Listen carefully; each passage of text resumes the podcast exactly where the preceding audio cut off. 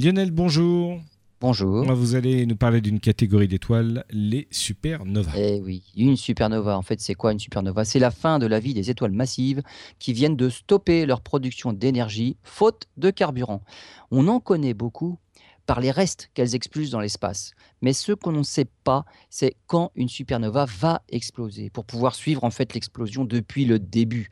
En fouillant dans les archives du satellite Kepler, le plus grand découvreur d'exoplanètes, hein, les astronomes ont découvert deux étoiles traversées par l'onde de choc engendrée justement par le début de l'explosion en supernova.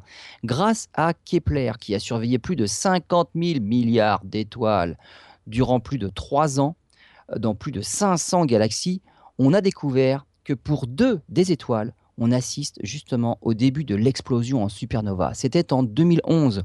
Pour l'une des deux, située à 700 millions d'années-lumière dans les derniers instants, elle était 300 fois plus grosse que notre Soleil. C'était une géante rouge. Pour l'autre étoile, la seconde, à 1,2 milliard d'années-lumière, elle a même atteint une taille 500 fois plus grande que le Soleil. Les observations sont conformes à nos modèles finalement.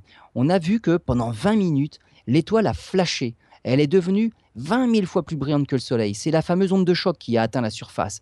Par la suite, l'étoile a littéralement explosé pour devenir jusqu'à 130 millions de fois plus brillante que le Soleil. Et c'est à ce moment qu'en général, on les découvre.